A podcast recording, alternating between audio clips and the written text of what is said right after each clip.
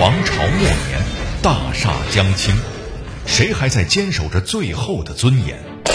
我乃名士臣子，自然受名人一身。他们面前有诱惑，只要张公愿降，富贵功名即可立志。他们也面临着威胁。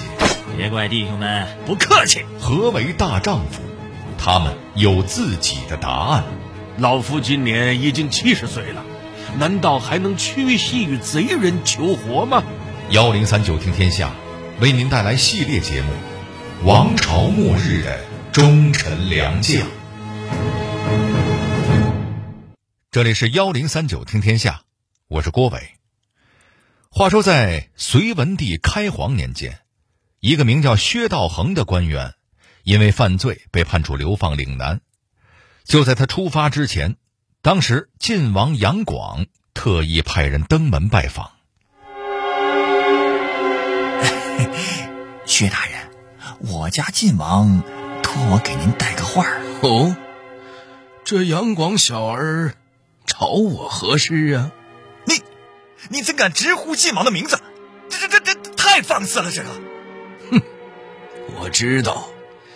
晋王找我，无非是想要拉拢我。哎，不不不不不，我家王爷真心是想要救您，他想请您先去扬州暂住，他正准备给陛下上书，争取让您官复原职啊。即便老夫暂时不能官复原职，晋王也会帮老夫在扬州谋个一官半职。游山玩水，等到过个一年半载，陛下心平气和之时，再让老夫回京。我说的对不对呢？呃呃，呃，是是是是是，晋王确有此意。薛大人，您看是不是跟在下一起就此出发呀？哼，不必了。老夫当年与高炯将军和你家晋王杨广一起征讨过南陈，早已了解晋王的为人。请大人替我谢谢晋王的好意，就说老夫与他道不同，不相为谋。来人，送客。可能有人就会问了，这位薛道衡到底什么来头啊？连杨广的面子也敢不给？通常情况下，敢这么拽的人，一般都得有点才。这薛道衡也是如此。据说，在整个隋朝的诗人当中，属他的艺术成就最高。可是有才归有才，薛道衡这一辈子可是过得够惨的。怎么个惨法呢？在他几十年的人生当中，居然经历了三次王朝灭亡。亲身侍奉了两位昏君，到最后连他自己的老命也给搭进去了。那位说了，他怎么会混成了这样呢？他少年成名，却为何无法一展抱负？第一位老板倒台之后，他又该何去何从？难得遇到一位明主，他为何又被判处流放岭南？他侍奉的最后一位君王。又是如何对待他的？幺零三九听天下，郭伟跟您聊聊倒霉才子薛道衡。薛道衡出生于公元五三五年，从朝代上算，这会儿算是南北朝时期。薛道衡出身于当时的豪门望族河东薛氏，他家这个望族望到什么程度呢？这么说吧。打从汉高祖刘邦那会儿，他们这个家族就已经存在了。从汉朝发展到隋唐以前，这个家族里光五品以上的大官就出了三百多位，外加二十多个驸马，确实是够得上世家大族的名号了。早在十三岁那年，薛道衡就以一篇文章为自己赢得了神童的名誉。当他到了青年时代，更是成为了享誉四方的大才子。有了才子的名声，下一步就是争取出仕做官了。不是有那么句话吗？叫做“学会文武艺，货卖帝王家”。薛道衡生活的地区当时属于北齐政权控制的地盘，北齐皇帝名叫高纬。他听说自家的地盘上出了个才子，正好朕这里需要找个秘书替朕写写诏书，顺便接待一下从其他割据政权来的使者。既然你薛道衡这么有才，那这活就你来吧。于是，年纪轻轻的薛道衡就成了皇帝的秘书。这要换了别人，指不定心里有多美呢。可是薛道衡心里就别提多憋屈了。为什么呢？因为他这个老板实在是不靠谱。咱们以前的节目里曾经给您介绍过这位北齐的皇帝高纬，这位爷是中国历史上出了名的昏君。当时的北齐内忧外患，国内有亲王大臣擅权乱政，国外有北周。南陈这样的强敌虎视眈眈，国家已经到了生死存亡的地步了。可是这高纬呢，依然是每天吃喝玩乐，翻着花样的瞎折腾。您比方说，当时北齐的皇宫里有五百名宫女儿，这高纬把每名宫女儿都封了官，还赏赐给每个人很多昂贵的礼物。高纬还给自己的坐骑和为斗鸡饲养的公鸡都封了官。地位和立下大功的大臣们一样，更要命的是，这高纬还大肆屠杀那些劝谏自己的忠臣良将。好在这位没溜的皇帝平时爱好文学，对薛道衡这样的读书人还算客气。可是问题是，人家当官侍奉您，是为了能让国家好起来。如今赶上这么一个吃嘛嘛没够、干嘛嘛不灵的老板，您想这薛道衡心里他能好受得了吗？薛道衡投身仕途的第一份工作，就赶上了一位不靠谱的老板。很快，他所效力的北齐政权就被北周所灭。那么，在亡国之后，薛道衡又会何去何从呢？公元五七六年，也就是北齐武平七年，北周对北齐发动了全面进攻，兵锋直指北齐的都城晋阳。都到了这个时候了。您知道高纬在干嘛吗？他居然带着自己的宠妃在外头打猎，这就是典型的 “no 作 no 带”呀！很快，晋阳城陷落了。没过俩月，高纬就和自己的宠妃一起成为了北周的俘虏，北齐政权就此灭亡。对于薛道衡而言，北齐的这个结局倒是一点也没让他意外。按理说，薛道衡作为远近闻名的大才子，想实现再就业那是分分钟的小事儿。这边北齐还没有死透呢，那边北周皇帝聘请他出山的诏书就已经送到了。可是，亲眼目睹一个昏君最疯狂的享乐和他最凄惨的结局，这还是给薛道衡造成了不小的刺激，以至于他第一次对做官这件事感到了心灰意冷。于是他拒绝了北周皇帝的诏书，辞官回家当了隐士。只不过和古代许多知识分子一样，薛道衡满身才华，终究是不甘寂寞的。他并非不想做官，只是希望自己再出山的时候，能够遇到一位可以赏识自己、重用自己的明主。好在，他等待的时间不算太久。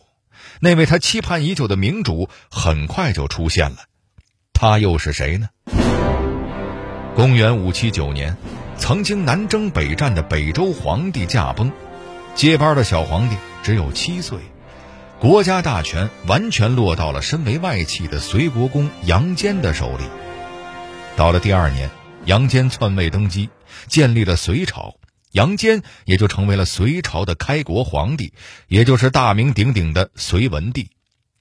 事实证明，杨坚确实是有道明君，在他的带领下，隋朝进入了一个蓬勃发展的新时期。对于薛道衡而言，他也迎来了自己职业生涯的第二春。为什么这么说呢？因为早在杨坚还替北周打工的时候，他就已经听说了薛道衡的大名。等到自己成了皇帝，自然不会放过这位声名显赫的人才。就这样，一纸诏书，杨坚直接提拔薛道衡为内史舍人，继续担任皇帝的秘书，负责起草诏书等官方文件。杨坚非常欣赏薛道衡的能力，后来还让他当上了领兵的武将。然而，就在薛道衡仕途一帆风顺之时，却忽然被贬官发配去了岭南，这又是怎么回事呢？隋文帝开皇八年，也就是公元五八八年，隋朝开始攻打南陈，这是南北朝时期中国最后一个残存的割据政权。此次出征，隋朝派晋王杨广统帅各路兵马，让元帅高炯负责具体的指挥。此时的薛道衡被任命为元帅高炯的高级参谋。在大军开拔之前，高元帅对于这一仗其实是很心虚的，毕竟隋朝和南陈隔着一条长江天险。可是让他没想到的是，身为文人的薛道衡居然对这一仗信心十足。为了鼓舞高炯，薛道衡从道德、能力、政事、军事等多个维度详细分析了一下天下大势，最后得出一个结论：我们隋朝上下一心，攻无不克，战无不胜。反观南陈，陈后主沉迷酒色，亡国的命运是就在眼前呀。事实证明，薛道衡对形势的分析极为准确。陈朝的军队不堪一击，隋朝轻轻松松的就实现了天下的统一。经此一战，薛道衡更加声名远播。在之后的好几年间，他一直担任皇帝的秘书，连朝中许多重臣和皇亲国戚也对他非常敬重。可是这薛道衡真不愧他倒霉才子的名号，随着他成为皇帝的红人朝廷里有人嫉妒薛道衡的成就。就开始在皇帝跟前打小报告，陛下，您瞅瞅，您这么信任薛道衡，可是他呢，那么多重臣和皇亲国戚都跟他有来往，这摆明了就是想要结党营私啊！听说呀，他还想拉皇子们下水，这分明就是冲着您来的。要说隋文帝也是个明白人，一开始他不相信这种谣言，可是架不住总有人在他身边嘀嘀咕咕，慢慢的。隋文帝也开始起了疑心，这种怀疑的情绪越来越重，终于有一天到达了巅峰。薛道衡接到了皇帝的一道圣旨，他被免去了所有职务，流放去了遥远的岭南。接下来就发生了咱们小剧场里的那一幕。当时镇守扬州的晋王杨广得知了此事，非常想把薛道衡揽到自己麾下，于是他派出使者。想要劝说薛道衡去扬州暂住，他再想办法在父皇面前求个情儿。按理说，杨广也是好意，然而这个建议却遭到了薛道衡的断然拒绝。这是为什么呢？原来啊，薛道衡骨子里实在是看不上杨广这个人。究其原因，还得追溯到他们当年一起征讨南陈的时候，在那场战争中。杨广看上了陈后主的宠妃张丽华，想要把这个女人据为己有。这事儿虽然最后被一起带兵的高炯搅和黄了，但是杨广的人品早已暴露在了众人的面前。